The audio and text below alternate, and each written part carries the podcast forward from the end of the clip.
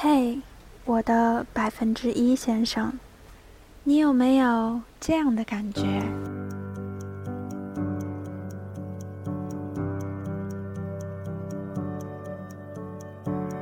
听，时钟在走动。写给你这段话的时候，阳光透过树叶的缝隙照下来。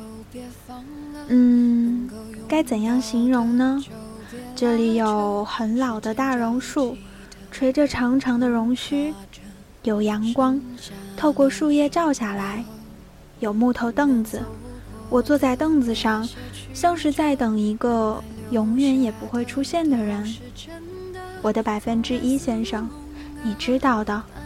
那些文艺电影里通常都会有那么一两个镜头，女主角静止在屏幕中间，周围的人以快进的方式出现或者离开。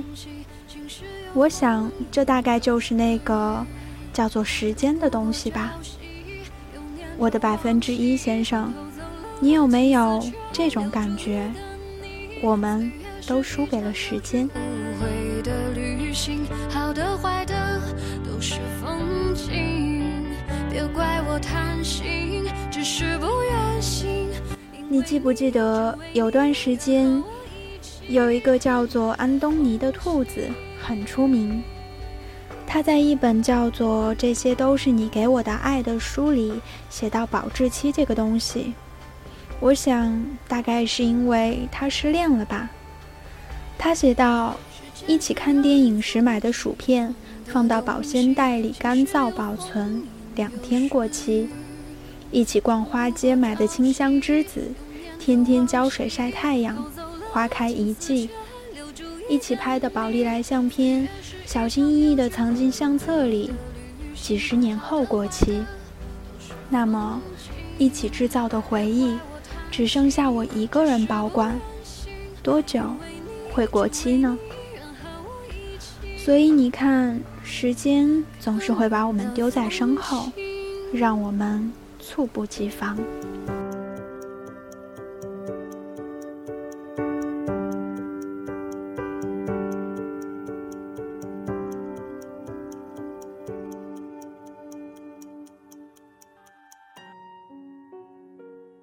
那么今天呢，我想要跟大家分享一篇文章，它的题目有点长。叫做我不想你，我只是很想当年那样爱你的我。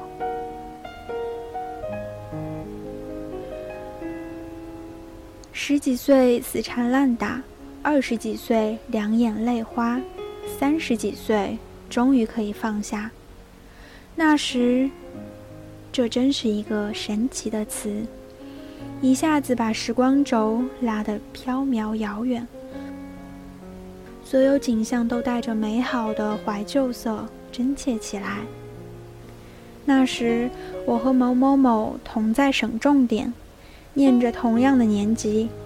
他除去英语弱一点，其他科目成绩和我不相上下。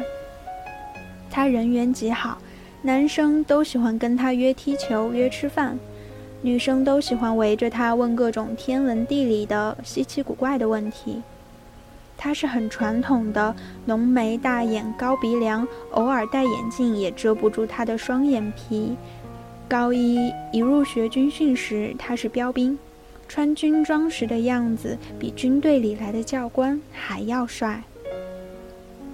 那时的我有着不错的成绩，有着不错的性格，也有着不错的身高和不错的青春期婴儿肥。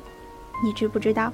这样的女生其实特别悲催，她们往往会有着不错的朋友圈子，而这些圈子里的男性通常会把她当哥们儿，而不是交往的对象，更谈不上魂牵梦系的女神。那时的我是这种悲催女生里的极品，光听绰号就知道，他们叫我杨刚。那时不流行女爷们儿，也没有女汉子。一个女孩被唤作杨刚，如果还有廉耻之心的话，应该一哭二闹三上吊，来呵护自己玻璃一样的少女心吧。但是我没有，我乐哈哈的接受了，还在人家大声呼唤时，脆生生的回答。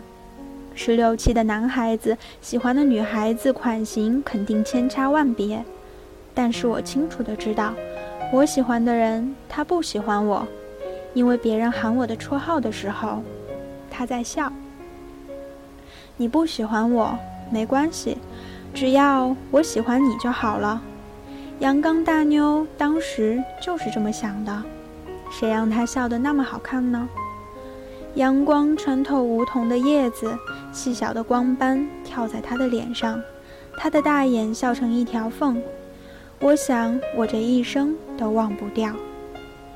我们不在同一个班级，下课的时候，我会故意绕到他的班级门前走，或者故意在他经过自己班级时跑出去制造偶遇。课间操的时候，升旗仪式的时候，一双眼睛死死盯住他，在人群里到处搜索他的影子。这样的白痴行径，任何一个暗恋过的人都做过吧？好吧，如果只是这样，我也就跟其他怀春少女没有什么区别了。太对不起“阳刚”这个美称，我没暗恋，而是表白了。具体细节不多讲，反正我顺理成章的被拒绝了。好在我心胸宽广，皇恩浩荡。继续舔着脸跟人家做哥们儿。食堂打饭的时候故意插队到他前面，全校大扫除的时候挤到他跟前让他帮我洗拖把。考试前找不到二 B 铅笔填答题卡，一定要跑到他们班门口去借。写了新小说，第一时间拿给他揪着他耳朵让他说好。偶尔大姨妈来了，心情不好就把他揪出教室狠狠骂一顿。我喜欢你那么多，你喜欢我一点点会死啊！直到高考前的最后一天，我还用他的饭卡给自己买了碗冰粥喝。死缠烂打，软磨硬泡，甜软绵贱，死不要脸，却满心都是幸福。十六七岁的年纪，谁都不敢说爱，偷摸说句喜欢，已经是不得了的大事。现在回想起那段岁月，反倒觉得那是真爱。那样的感情没有斤斤计较，没有患得患失，太着急把自己奉献出去，恨不得让全世界都知道我对那个人的心意。如果可以把心剖出来，我一定会的吧，一定会很大方地递到他面前说：“你看，你看，这就是我的感情，鲜活滚烫。”也许他会感动，也许仍旧拒绝，甚至会吓到或者是惊恐。但是我就是那样执拗坦荡，无怨无悔。高三那年，我家出了事儿，我整个人都灰头土脸，飞扬跋扈的精神不在，每天没精打采，像条死狗。爸妈也空前忽略我，不记得我的生日。生日那天中午，我拎着饭盒去食堂吃饭。校园广播站又按照惯例开了点歌台，恍惚间听到主持人在念我的名字，说祝我生日快乐。世界好像一下子安静了，正喧嚣的校园一下子凝固了，其他声音都被我自动屏蔽，耳朵里只剩下某某某为我点播的歌曲。借着播音员的声音。某某某对我说：“别怕，有我在，生日快乐。”他为我点的是《同桌的你》，老狼的。你从前总是很小心，问我借半块橡皮。你也曾无意中说起喜欢和我在一起。我从来没有小心过啊，用橡皮都是用抢的呀。我哪里是无意中说起呀？我就差堵在你教室门口大喊“我爱你”了。音乐那么好听，旋律那么悠扬，我戳在校园里，伴着人来人往，哭得像个傻子。某某某送我的生日礼物是一盘磁带，就是同桌的你。其实那时候大家已经很少听磁带了，CD 已经成为了炫耀的配饰。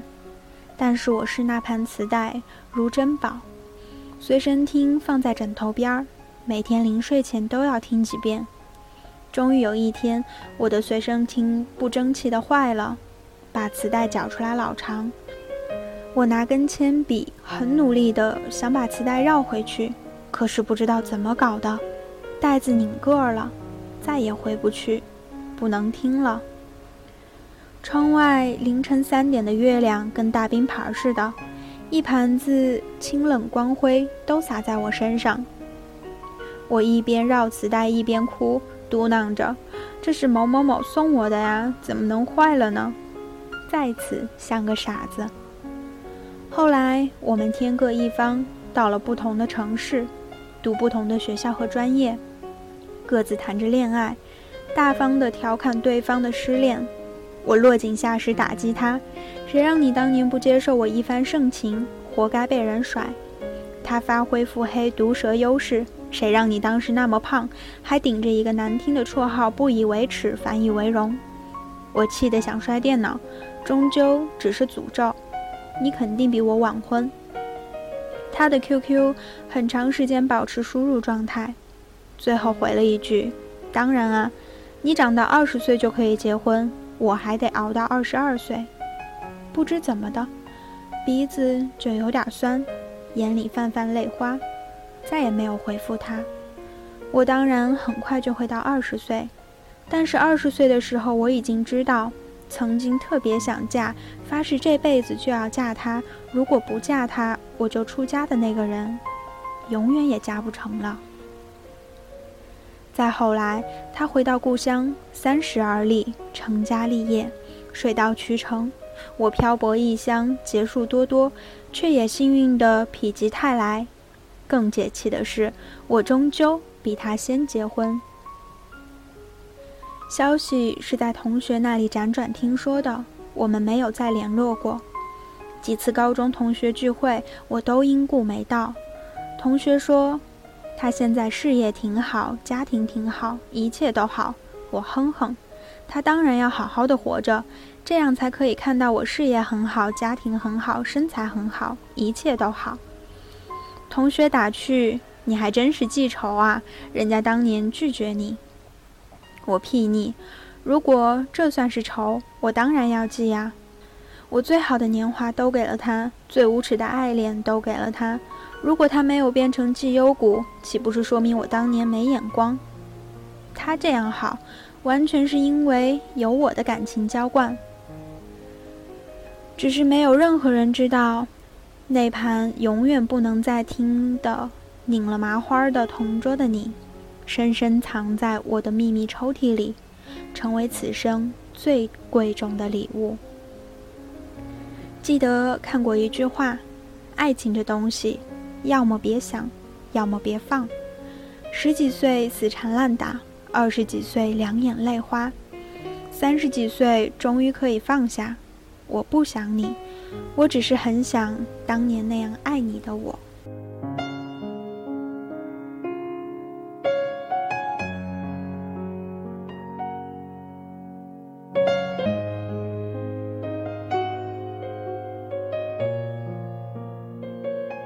其实有的时候，九九真的会很羡慕曾经那个肆无忌惮的自己，可以毫无保留地对待身边的每一个人。也可以丝毫不计较得失地去喜欢一个人，似乎在那种年纪，我喜欢你，只是我自己的事情。时间到底还是带走了些什么，又留下些什么给我们？所以才会有这样一句歌词：岁月是一场有去无回的旅行，好的坏的，都是风景。